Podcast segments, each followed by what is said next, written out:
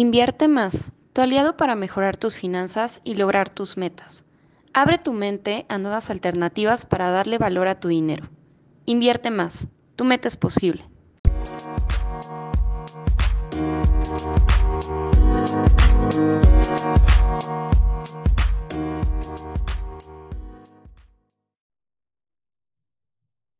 Hola a todos, bienvenidos a este capítulo 2 del podcast Invierte Más en el cual vamos a tratar un tema súper importante y a la vez preocupante para muchas personas, y es el tema del retiro.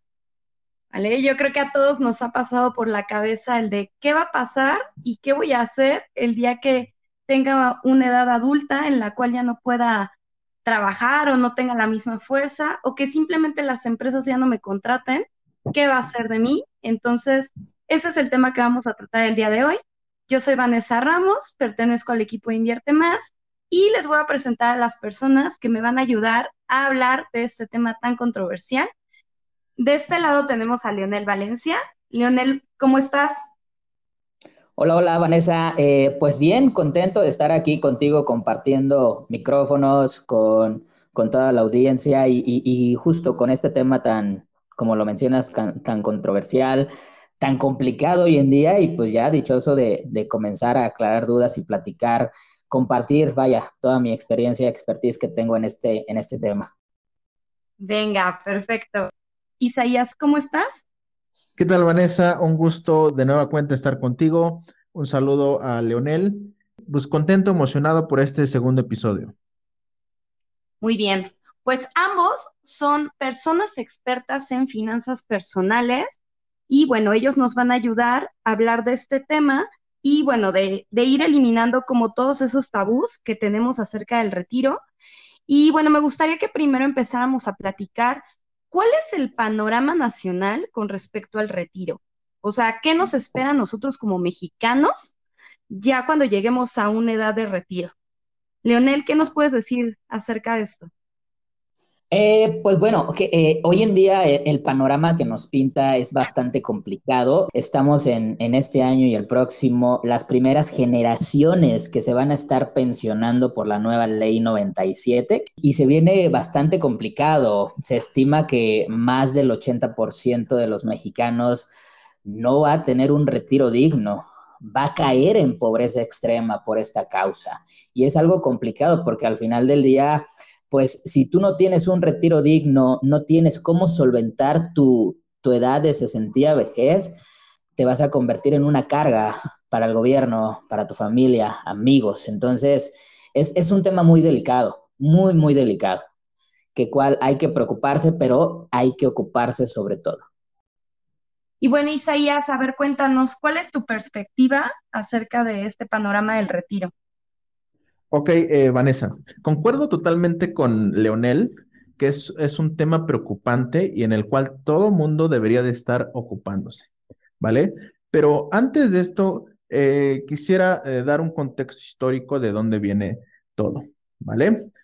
Em, en 1942 se creó el Instituto Mexicano del Seguro Social, el cual vino a reformar esto o vino a darle certeza jurídica a todos los trabajadores, ¿vale?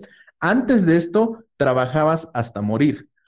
Posteriormente, en 1973, Vanessa, surgió la nueva ley del Seguro Social, que hoy en día es muy conocida porque los que están en esa ley o bajo ese régimen tienen algo muy interesante que se llama modalidad 40, que creo que todo el mundo ha escuchado hablar de ello, ¿vale? Entonces, aquí había un problema con este sistema de pensiones, que era eh, un, financiamiento de capitalización colectiva. Pero ¿qué pasó? Este, este fondo se fue terminando. Es por eso que en 1995 se aprobó la reforma que entró en vigor hasta 1997, que es lo que hoy conocemos como Afore o los llamados generación Afore, ¿vale? Entonces, eh, ese es el contexto histórico, pero sí es un tema preocupante sobre todo los que estamos en esta nueva generación Afore. Ok. Oye, y por ejemplo, ahorita que hablan de que existen dos leyes, una es la 73 y la otra es la 97. si nos pueden explicar a detalle cuál es o cuál es la diferencia entre la ley 73 y la 97. A ver, Leonel, si nos puedes platicar un poquito de la ley 73. Claro, claro. Este, pues mira, la ley 73 son todas las personas que empezaron a cotizar ante el IMSS antes del primero de julio de 1997. ¿Sale? Todas las personas que empezaron a cotizar antes de esta fecha pertenecen a la ley 73. ¿Sale? Esta ley que dice que todas las personas que estén bajo este, este régimen van a poder pensionarse bajo ciertos requisitos y la tienen muy fácil, la verdad, y, y los que estén bajo esta ley tienen la fortuna de que en primera tienes que tener 500 semanas cotizadas registradas ante el IMSS, como mínimo, mínimo, ¿sale? Que más o menos representan 10 años de haber estado laborando. ¿Ok? ¿Cuál es el otro requisito o cómo van a calcular tu pensión? Van a sacar un promedio de los últimos 5 años laborables. Es decir, si tú te vas a pensionar a la edad de 60 años, van a sacar el promedio desde los 55 a la edad de 60 años. Y ese va a ser la pensión que te van a dar. Si te jubilas a la edad de 65, pues bueno, va a ser de la edad de 60 a la edad de 65 el promedio que van a sacar. Ojo, las semanas cotizadas son bien importantes, ¿vale? Bien importantes. Sí son mínimo, pero si puedes cotizar más tiempo y tienes más semanas cotizadas, el porcentaje con el que te vas a retirar es mayor. A la edad de 60, se supone que el IMSS te da el 75% de tu sueldo, del promedio de los últimos cinco años, ¿ok? Pero va muy sujeto al tema de las semanas cotizadas. Hay muchísima gente y me ha tocado, dicen, oye, yo pensé que me iba a ir con el 75, pero pues te fuiste con las 500 semanas cotizadas y resulta que no, te vas con el 60 o el 50% y es donde viene ahí todo un temito, ¿vale? A la edad de 61 incrementa el porcentaje, 62, a la edad de 65 se supone que ya te vas con el 100%, ¿vale? Entonces, se puede decir que la tienen un poquito más fácil y hace ratito comentaba Isaías un punto muy importante. Los de la ley 73 tienen una opción que se llama modalidad 40. ¿Esto qué quiere decir? La modalidad 40 te da la opción de incrementar tu ingreso, tu pensión, que si tú estás ganando 10 mil pesos, tal vez te vayas con el tope máximo, que al día de hoy son 72 mil pesos mensuales, ¿ok? Ese es, un, ese es un máximo topado al día de hoy, ¿de acuerdo? Esa es la ley 73. Hay, hay algo muy importante, ¿eh? Me ha pasado también que piensan que están bajo esta ley porque empezaron a trabajar tal vez en el 90, pero su patrón no los dio de alta en esa fecha y resulta que los empezaron a dar de alta como en el 98. Entonces es importante saber en qué ley están y de ahí ya se parte. Hay muchas ligas eh, donde puedes ver bajo qué ley estás cotizando y cuántas semanas cotizadas inclusive tienes. Eh, te van a pedir tu número de seguridad social, eh, tu CUR y un correo donde te van a, mandar el detalle. Y ahí vas a saber desde cuándo empezaste a cotizar o estás dado de alta ante el IMSS. Pero sí es importante saber eso, ¿sale? Ok, entonces sí está súper interesante y para aquellos de la ley 73, lo importante es saber si realmente los dieron de alta en el Seguro Social, luego ver las semanas cotizadas y ya si tienen esto ya están del otro lado. ¿Es correcto? Así es, así es, Vanessa. Eso es muy importantísimo saber bajo qué, bueno, más bien la fecha en la que empezaron a cotizar ante el IMSS, ¿vale? Eso es importantísimo porque, repito, me ha pasado muchísimos casos en los que piensan que están bajo esta ley y resulta que el patrón no los dio de alta en esa fecha. Entonces, es, bien importante que lo consideren y este, lo vayan checando. Ok. Y, y, por ejemplo, Isaías, ahora hablemos de la ley 97. ¿Hay mucha diferencia entre la ley 73 y la 97? Eh, efectivamente, Vanessa, justamente lo que comentaba antes. Eh, en la ley 73, los trabajadores activos pagan la pensión de los trabajadores jubilados, ¿vale? Con esta reforma a la ley de pensiones que eh, fue en el 97, en 1997, por eso se conoce como ley 97, eh, se cambió a un sistema de capitalización individual. ¿Qué quiere decir? Que ahora solo dependes de tus ahorros y de lo que estás ahorrando. Si tomamos en cuenta que la aportación a tu Afore es solo del 6% de tu salario actual, estamos hablando de que es una nada y que no te va a alcanzar para tener una jubilación o una pensión digna. ¿Vale? Entonces, aquí vienen muchas reformas. En, uno de, las más importantes es que ahora no son 500 semanas para, para jubilarte, ahora tienes que acumular 750 semanas y cumplir ya sea con 60 años o 65 años, ¿vale? Cosa que anteriormente no era así. Con que cumplieras tus 500 semanas era más que suficiente en algunos casos, teniendo en cuenta que cada caso es particular y es totalmente diferente, ¿vale? No, bueno, pues sí está como, como más difícil, ¿no? Para nosotros los jóvenes.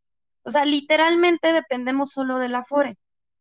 Exactamente, dependemos solamente del Afore, de lo que tú vayas a estar ahorrando. Eh, se supone que hoy en día en las Afores es un, una aportación tripartita, gobierno, patrón y trabajador, ¿sale? Y ahí está englobado más o menos el 6.5% de lo que se estaría dando a tu Afore. Entonces, hagan números. No sé, si tú ganas 30 mil pesos mensuales, imagínate, supongamos, o 20 mil, no sé, 15 mil, dependiendo lo que cada uno gane, empiecen a hacer números. Verifiquen, yo gano 30 mil pesos, suponiendo, ¿eh? Para la persona que gana 30 mil, multiplícalo por .065, estamos hablando que son 1.944 pesos, más menos, ¿sale? 1.944 pesos que se están yendo a tu Afore. Ahora, eso multiplícalo por 12 son 23.328 pesos que se están yendo a Afore de manera anual, ¿sale? De manera anual. Ahora eso multiplícalo por tal vez 25 años de, de trabajo cotizando ante el IMSS. Estamos hablando de 583 mil pesos, más o menos, lo que tú tendrías, tu persona, para jubilarte. Ahora, recordemos que existen tres tipos de, pensiones bajo, bajo este régimen, que es la renta vitalicia, retiro programado y pensión mínima garantizada. La renta vitalicia es donde tú pagas la pensión, o sea, le pagas a una aseguradora y te va a estar dando una pensión vitalicia hasta que fallezcas. Pero estas pensiones vitalicias no son nada baratas. O sea, para que te den a ti una pensión de 8 mil, 6 mil pesos, más o menos te está saliendo una, una pensión de ese tipo como en 2 millones, 3 millones de pesos. No, bueno, ni de chiste. El retiro programado es donde la pensión te la paga la FORE, ¿sale? Y la pensión mínima garantizada es donde el gobierno federal paga la pensión. ¿Esto qué va a pasar? Bueno, esta entra, la pensión mínima garantizada, y nos regresamos al ejemplo donde te dije que con eso que estuvieras aportando a tu Afore, juntarías 583,200. Entonces, se supone que el Afore va a decir, a ver, tienes 583 mil pesos. Eh, la esperanza de vida para aquel entonces, supongamos que se mantenga, ¿no? Que es de 75, 85 años. Entonces, si tú te retiras a la edad de 65 años, todavía te quedan más o menos 20 años, ¿no? De vida. Entonces, dividimos los 583 mil entre 20, son 29 mil pesos.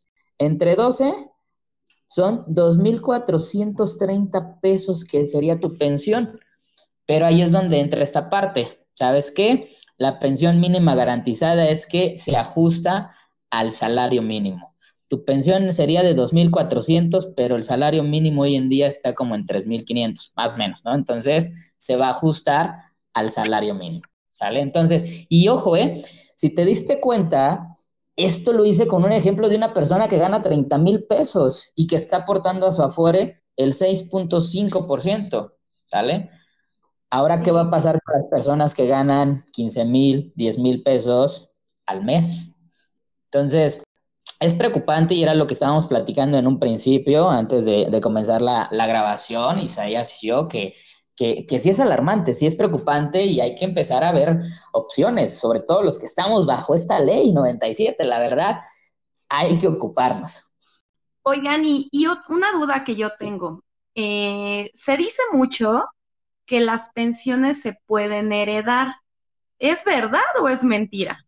Sí, sí puedes heredar tu pensión. Este, normalmente va de manera ascendente o descendente, ¿sale? O cónyuge, ya hermanos, primos, todo eso, no. En el, por ejemplo, en el que te ponía como renta vitalicia, una de las opciones de renta vitalicia, donde tú le pagas a la aseguradora para que te pensione de manera vitalicia o te dé tu renta vitalicia, te da la opción, oye, ¿tú nada más quieres hasta que tú te mueras? Sí, ok, te sale lo que te decía, dos, tres millones, más o menos, ¿no? Oye, pero adicional, si tú falleces, ¿quieres dejarlo a alguien más, a tu hijo o a esposa o esposo? Sí, ah, bueno, te va a salir otro tanto.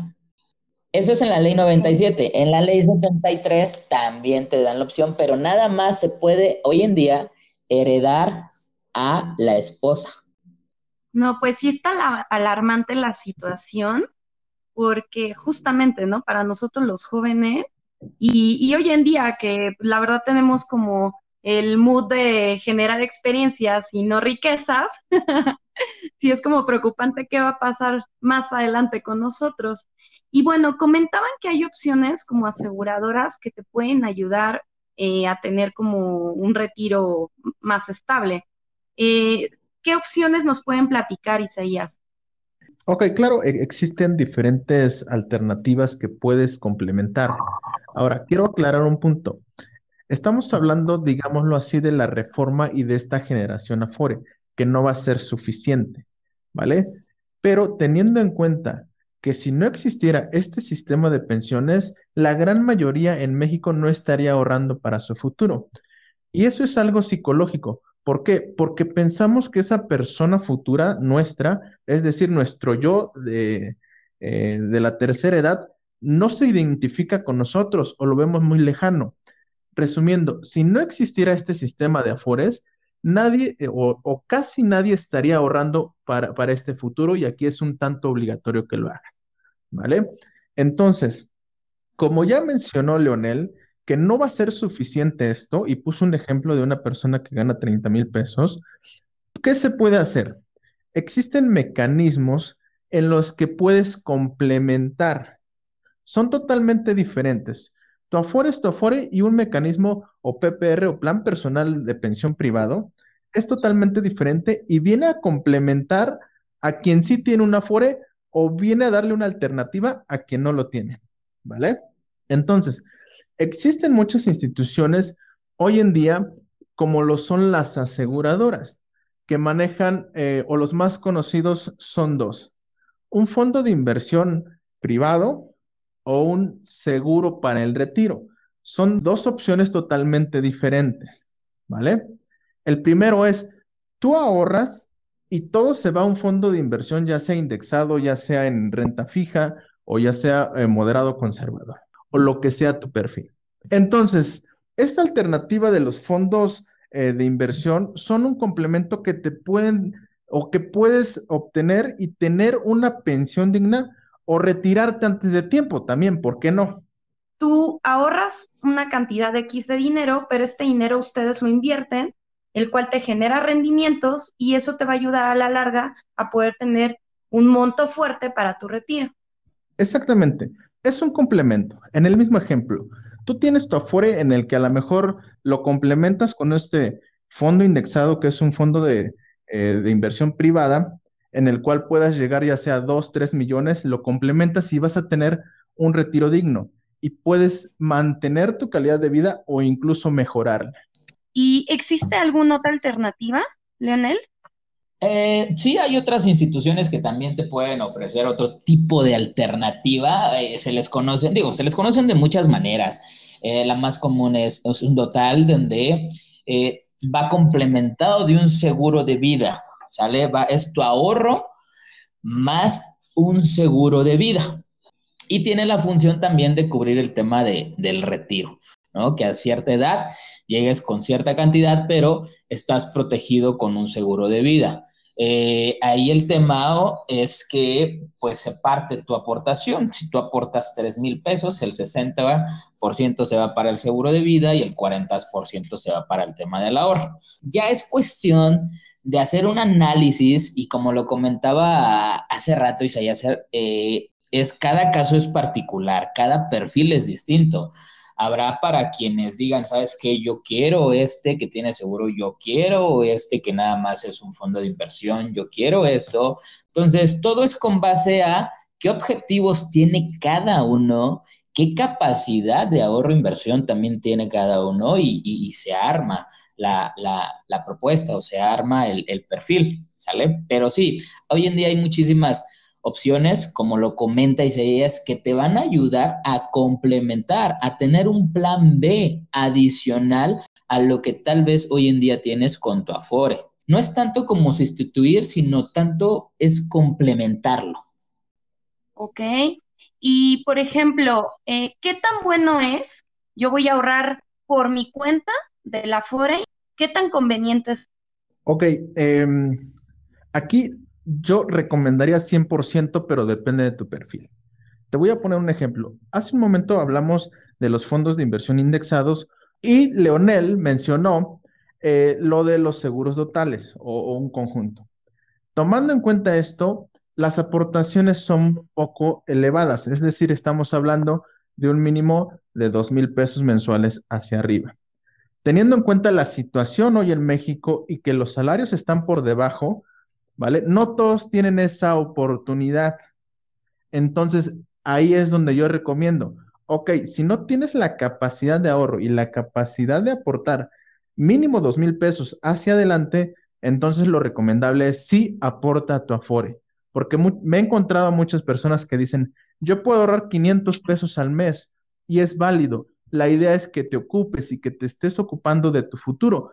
Entonces, ahora sí, ahorra esos 500 o, ingrese esos 500 pesos al mes a tu Afore. Eso te va a ayudar mucho. Ah, ok, perfecto. Y, por ejemplo, en cuanto a rendimiento, eh, ¿es el mismo rendimiento que te da el ahorrar un dinerito extra a tu Afore que ahorrarlo en un fondo indexado, Leonel? Eh, no, es totalmente distinto. Eh, digo, todo va en función al tema de qué perfil tienes. ¿no? Eh, hay diferentes herramientas de inversión que te dan un porcentaje muchísimo mayor a lo que te dan las afores, ¿sale? Por hablarte de un promedio, puede ser entre un 12 y un 14% en promedio, ¿ok? Digo promedio porque obviamente no siempre es el mismo. Eh, hay años muy buenos donde te pueden dar por arriba del promedio, ¿de acuerdo? Normalmente las Afores invierten más un 80% en renta fija y un 20% en renta variable. Entonces, si te das cuenta, el rendimiento normalmente anda oscilando entre un 6, 7%. Es totalmente distinto, totalmente distinto el rendimiento que manejan las Afores a un eh, plan de inversión en, un, eh, en una empresa privada, ¿no? Es totalmente distinto hablando del tema de las Afores para que las personas que están escuchando este podcast sepan cuáles son las mejores opciones de Afore. Porque yo creo que muchos ni sabemos en qué Afore estamos, ¿no? Normalmente te dan de alta en el Seguro Social y pues tú nada más te dedicas a trabajar, pero no sabes realmente en qué Afore estás. Eh, ¿Cómo saber cuáles son las mejores Afores? Si te puedes cambiar de Afore, ¿qué hacer? A ver, cuéntanos, Isaías.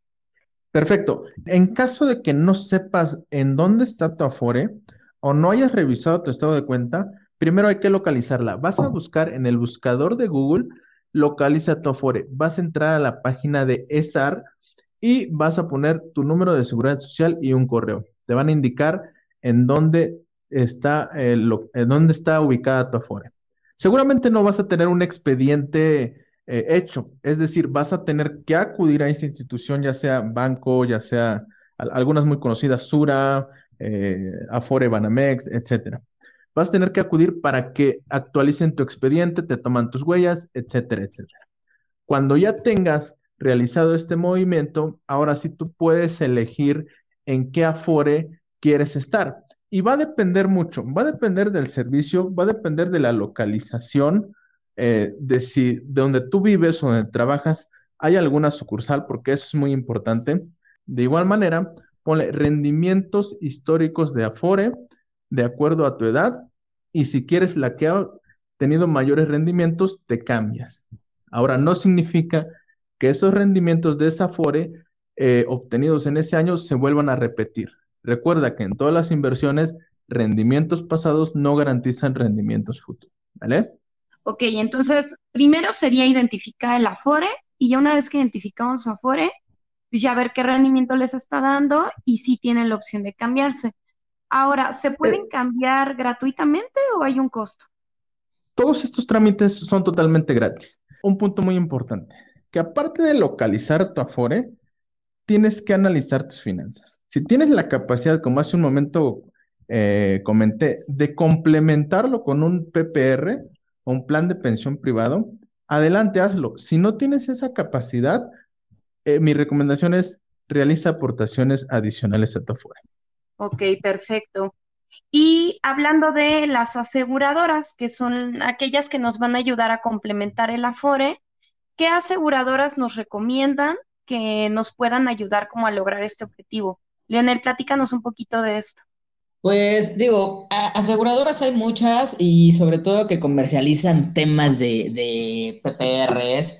Está Allianz, que es una de las aseguradoras más grandes a nivel mundial. Está GNP Seguros, AXA, eh, Seguros Monterrey. Eh, dependiendo, dependiendo que es, repito, lo que estén buscando, eh, el perfil que tengan, como comenta Isaías, eh, el perfil, la capacidad de ahorro que tengan, pues bueno, es, es lo que les convendría, ¿sale? Eh, ya sería cuestión de hacer un análisis de cada uno, ver qué, qué opciones eh, se manejan, porque como comentan, ¿no? Muchas veces, pues muchas personas dicen, oye, ¿sabes qué? Yo no puedo estar aportando esta cantidad, entonces tal vez opta por la parte de eh, el Afore y te va a ayudar y te va a mejorar tu, tu retiro, como si nada más dejas lo que por ley te descuentan, ¿sale? Entonces, hay muchísimas. Lo que sí es, yo creo que vale la pena eh, comentar es asegurarse bajo qué entidad gubernamental están reguladas, ¿sale? Eh, la Comisión Nacional de Seguros y Fianzas es una entidad gubernamental que se encarga de regular a todas las aseguradoras aquí en México. ¿Sale? Es importante que revisemos regulaciones, que revisemos toda la parte de eh, legal, que estén bien los años que llevan en, en México o a nivel mundial, ¿no? También, qué tanta presencia tienen. Ok, sí, e- ese punto que tocas creo que sí es súper importante porque eh, creo que todavía hay mucha gente que le da miedo el tema de invertir o meter su dinero a una institución diferente al banco, ¿no? Todos traemos como que la idea que el banco es lo seguro y si lo voy a meter en otra institución, pues ya corre riesgo, ¿no? Exacto, exacto, como comentas, Vanessa, lamentablemente, e independientemente de esto, es, es en general, ¿eh? O sea, la mayoría de la gente le tiene o le, le tenemos miedo a lo desconocido, lo que comúnmente conocemos, pues, que son los bancos, ¿no? Ya lo conozco, sé que ahí está mi dinero, está perfecto. Entonces, ya, no le muevo, ¿no? O que la caja de ahorro, o que la tanda, ya, ya lo conozco. Cuando comienzas a conocer algo nuevo es lo que te crea desconfianza. Y en general, repito, independientemente del tema de, de inversión o de ahorro, cuando conoces algo nuevo es como que, ah, simplemente en la pareja, ¿no? Cuando conoces una nueva persona, así está como que la emoción de, ay, es nuevo, pero oye, ¿cómo será la persona? Eh, o sea, en general. Entonces, la recomendación, pues justo es eso. Este, está bien, estás, tienes tu dinero en un banco, pero hay alternativas que te pueden dar a ganar o a generar mayor o a mover el dinero, o sea, darle valor a tu dinero, ¿vale? Ojo, siempre con precaución, digando, informándote, o sea, Antes de meter tu dinero en algún lado, investiga, infórmate, cerciórate de todo. Sí, claro. Y ahorita que mencionas, ¿no? Lo de la famosa tandita. O sea, creo que esto ya lo traemos desde las mamás, que era como su fuente, ¿no? De, ay, vamos a, a la caja de ahorro, a la tandita. Pero, ¿cuántos casos no se dan que la vecina con la que ahorraste se fue con tu dinero, ¿no? Entonces, al final del día, creo que eso puede ser mayor riesgo que meter tu dinero con una empresa ya regulada. Y bueno, ¿ustedes por qué creen que se da esto? ¿Por qué creen que la gente todavía no da ese paso y siguen como con este, este método de las tanditas y la caja de ahorro. Isaías. Eh, es un tema interesante el que comentas y estoy totalmente seguro y creo yo que es por eh, el tipo de metas que tienen. Normalmente las tandas, eh, ¿para qué se constituyen o por qué se hacen? Porque quieres algo a corto plazo, ¿no? El que lo organiza es porque se quiso comprar la pantalla de 80 pulgadas o quiso irse al viaje y necesita algo a corto plazo, por eso existen mucho. Y tenemos la tendencia como, como personas, como humanos, a querer algo eh, de bote pronto, ¿vale? Sobre todo porque hoy en día todo lo tenemos a la mano. Queremos una película, abrimos Netflix. Queremos escuchar música, abrimos Spotify y todo está a la mano. Y así queremos que todos sean las cosas. Es donde debemos de replantearnos todo lo que sabemos y todo lo que queremos. Quiero tener un retiro digno, quiero plantearme metas a largo plazo. Eso es algo importante, ¿no? Eh, ¿Las tandas son malas? No. Todo lo que sea diversificar es bueno, ¿vale? Siempre tiene un nivel de riesgo. Las tandas, como mencionas, la vecina se puede ir con tu dinero, ¿vale? En cuestión de inversión, tienes que cerciorarte que las empresas estén reguladas porque hoy en día hay demasiados, demasiados que, no lo están. Sí, ahorita que mencionas ese tema de, de, querer todo a corto plazo, que justamente, ¿no? No traemos a lo mejor esa ideología que tenían nuestros papás de cómprate tus cosas, después eh, ten tu casa, ahorra para un negocio, como que nosotros somos de generar experiencias, ¿no? Pero lamentablemente ya te pones a pensar en el tema del retiro ya que andas en los 30 para arriba y dices, chin, no tengo nada, ¿no? Ahora qué voy a hacer. Y, y bueno, sí, sí es, es muy cierto de que somos cortoplacistas y no pensamos mucho en el futuro y bueno, creo que eso nos está jugando en contra. ¿Tú qué opinas de esto, Leonel? Sí, mira, eh, eh, justamente es, es un tema eh, de que te replantees, como menciona Isaías, o, o sea, está bien, para lo que quieres el tema de la tanda o el tener tu dinero ahí en, el banco, eh, pero hay que tener, siempre he dicho, hay que tener tres metas en, tu vida, corto plazo, mediano plazo y largo plazo, ¿vale? Una vez que tengas estructurado y también tu fondo de emergencia por cualquier contratiempo que llegues a, a tener, pues tener ahí un fondo de emergencia, ¿sale? Entonces, Sí, eh, eh, lamentablemente en México y creo que en Latinoamérica, no nada más un tema de México, sino Latinoamérica, somos, somos muy cortoplacistas, tendemos a, querer las cosas rápidas. Yo invierto hoy mi dinero y mañana ya quiero tener este, ganancias y millonarias, ¿no? Entonces es donde también caemos o caen en muchas estafas, en muchos este, robos, porque obviamente llega la persona que te dice, oye, mira, invierte desde 10 mil pesos, tu única inversión, 10 mil pesos, y te lo voy a duplicar al siguiente mes. Es como que usar un poquito la lógica, decir, ¿de verdad existe eso? ¿Sale? Y, con ese afán de que queremos, ah, sí, órale, me vas a quintuplicar 10 mil pesos, o sea, 50 mil, va, le entro, jalo, jalo, ¿no? Y, y ahí vas, y ahí vas, por ese afán de querer obtener resultados rápidos. Entonces, eso, y en general, como dices, Isaías, ahorita ves una película, te sientas y ya lo tienes a la palma de la mano, ¿no? Comida, vas, pides en Rappi, Uber Eats y ya lo tienes a la palma de la mano. Entonces, no está mal que tengas eh, objetivos a corto plazo, está bien, pero también ten objetivos a mediano y largo plazo. Y como dices, también el tema va mucho en función de, la edad, el tema de, del retiro, porque cuando estás en tus 20, 25, pues lo ves lejano, ¿no? Lo ves así de, ah, te falta pero ya cuando estás en los 30, 40, pues ya lo empiezas a ver cercano, ¿no? Entonces, sí, sí es importante crear esa, esa conciencia de, de empezar a ver, se supone que la edad idónea para empezar un plan de ahorro e inversión para tu retiro o pensando en tu retiro es como a los 25, porque puedes empezar con una cantidad no tan complicada, o sea, que no te complique financieramente hablando. Y olvídate, a la edad de 55, 60 años, vas a llegar a tener una cantidad bastante buena que te va a ayudar a solventar tus gastos a esa edad, ¿vale? Obviamente conforme va pasando el tiempo, pues el factor tiempo es importantísimo. Conforme va pasando el tiempo, cada vez este, vas a requerir más, aportarle más. Entonces, pues sí, la idea y el consejo o la recomendación es eso.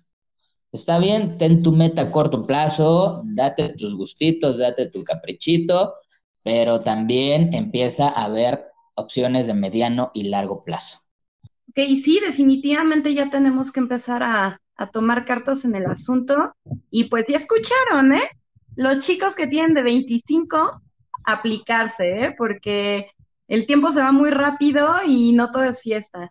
Y bueno, aquellos que ya tenemos 30, pues ya ocuparnos, porque también ya cada vez estamos más cerca de cumplir los 60 y pues uno nunca sabe cómo vamos a estar a futuro, ¿no? Si vamos a seguir en ese empleo que nos genera muy buena ganancia o qué va a pasar de nosotros. Y bueno, ya para concluir este tema, ¿qué recomendación ustedes les darían a todas aquellas personas que pues lamentablemente no contamos con esta ley 73 y que estamos en la 97 para poder tener una, una vejez digna? Isaías, ¿qué consejo les darías? Ok, perfecto. Primero, el consejo para los de la ley 73 es que se acerquen eh, a nosotros para que les brindemos una asesoría y poder aumentar esa pensión y poder tener una pensión ya sea de 30, 40, 50 mil, incluso 70 mil. Pero para llegar a eso hay que estar preparado también para tener los recursos y aplicar a la modalidad 40. ¿Vale? Para los de la nueva ley, mi recomendación es ocúpense y empiecen un fondo de pensión privada. Obviamente, comparen todas las propuestas que les hagan, también acérquense a nosotros, les, les planteamos varias y también comparen con otros, no pasa nada, pero siempre que estén regulados. No vengan con esos rendimientos y quieran comparar con rendimientos mágicos que luego les ofrecen. Ok, perfecto. ¿Y tú, Leonel, qué consejo les darías tanto para los de la ley 73 como para los de la 97? Eh, pues justo, ya nada más complementando lo que dijo Isaías, es eh, el consejo es comenzar, activarse, ¿no? O sea, ya dependiendo la, la edad que tengas, empieza a, ver qué, qué, opciones tienes, investiga, acércate, eh, si es con Invierte Más, si es con otra institución, pero corrobora, infórmate, muévete, actívate y comienza a ver que, que, empieza a preocuparte por tu yo del futuro, prácticamente. Tu yo del futuro, créeme que te lo va a agradecer. Yo tengo 45 años y me hubiera gustado empezar mi plan. Yo lo empecé a la edad de 33 años y me hubiera gustado empezarlo a los 25, pero bueno, lo importante es que me decidí y lo empecé a hacer. Pero ese es el consejo que yo les doy. Este, ya eh, empiecen a moverse, empiecen a, a pensar en su yo del futuro.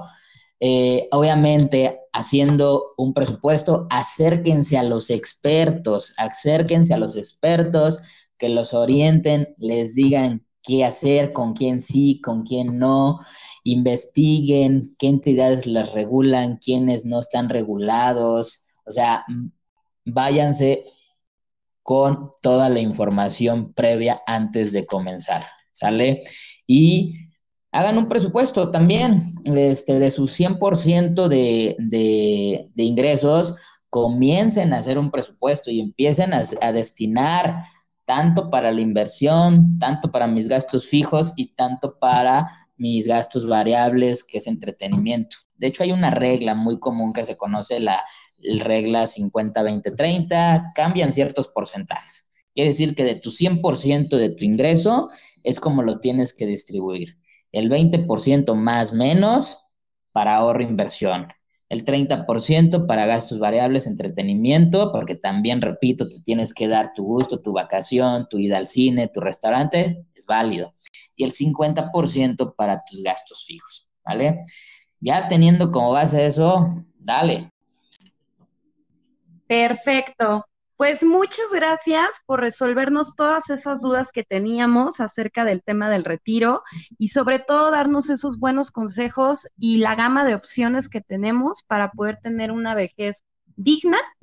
Y bueno, para todos aquellos que nos escucharon, si quieren recibir asesoría gratuita o quieren alguna opción en específico o tengan alguna duda, coméntenos en este podcast que Isaías Hernández y Leonel Valencia los ayudarán a resolver todas las dudas que les quedaron y darles esa asesoría o las opciones que ustedes necesitan para lograr sus objetivos. Ok, pues bueno, eh, ayúdenos también con un like, síganos en nuestras redes sociales, estamos en Facebook, en Instagram, Spotify y próximamente en YouTube. Hasta luego.